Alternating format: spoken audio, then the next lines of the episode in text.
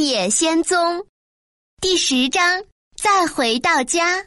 陶乐斯和伙伴们先被接待到城堡的一间屋子里，在那里，陶乐斯洗着他的脸，梳整齐他的发，狮子摇去他鬃毛上的灰尘，稻草人轻轻地拍着自己，使他成为最最好看的样子。铁皮人擦亮他的铁皮，并且给他的关节上油。他们终于见到了年轻漂亮的女巫甘琳达。陶乐斯把他惊险而又神奇的经历告诉了甘琳达。甘琳达俯向前去，吻着这个可爱小女孩的脸颊，说道：“祝福你的好心。”甘琳达微笑着说。我能告诉你回到堪萨斯州的路，但是你必须把这顶金冠送给我。我需要飞猴们的帮助。于是陶乐斯把金冠送给了他。甘达林问稻草人、铁皮人和狮子打算以后过怎么样的生活。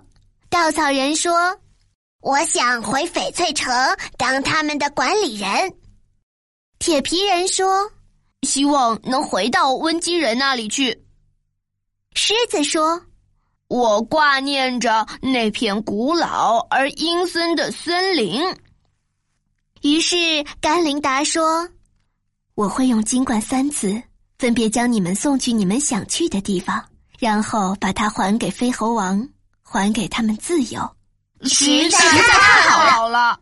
他们忍不住欢呼起来。甘琳达对陶乐斯说。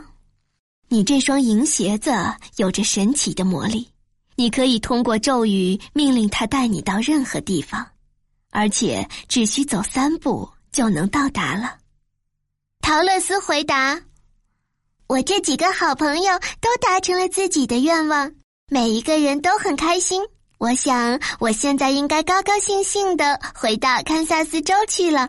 如果这双银鞋真的这么神奇。”我请求他们带我马上回到堪萨斯州去。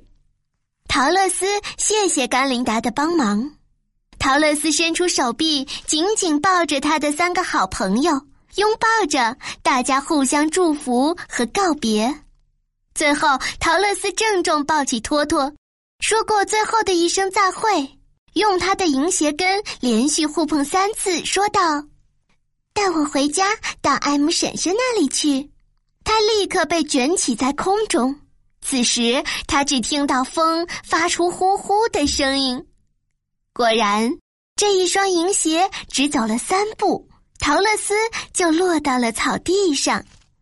他看看四周，忍不住喊道：“啊，天哪！”他已经坐到了堪萨斯州的大草原上，前面是亨利叔叔新建的房子。而亨利叔叔正在谷仓的前庭挤着牛奶，托托从他的臂弯里跳出来，向前跑到谷仓去，快乐的叫着。陶乐斯站起来，发现脚上只穿了一双袜子，他的一双银鞋子在空中飞行时掉落了，永远失落在沙漠里了。艾姆婶婶正从屋里出来，要去洗卷心菜。刚抬头就看见了向他奔来的陶乐斯。“我亲爱的孩子！”艾姆婶婶喊着，一边抱起陶乐斯，一边在他的小脸上吻着。“你究竟从哪里跑回来的？”陶乐斯郑重地说，“我和托托从奥芝的翡翠城跑回来的。”啊，婶婶，我终于回到家了。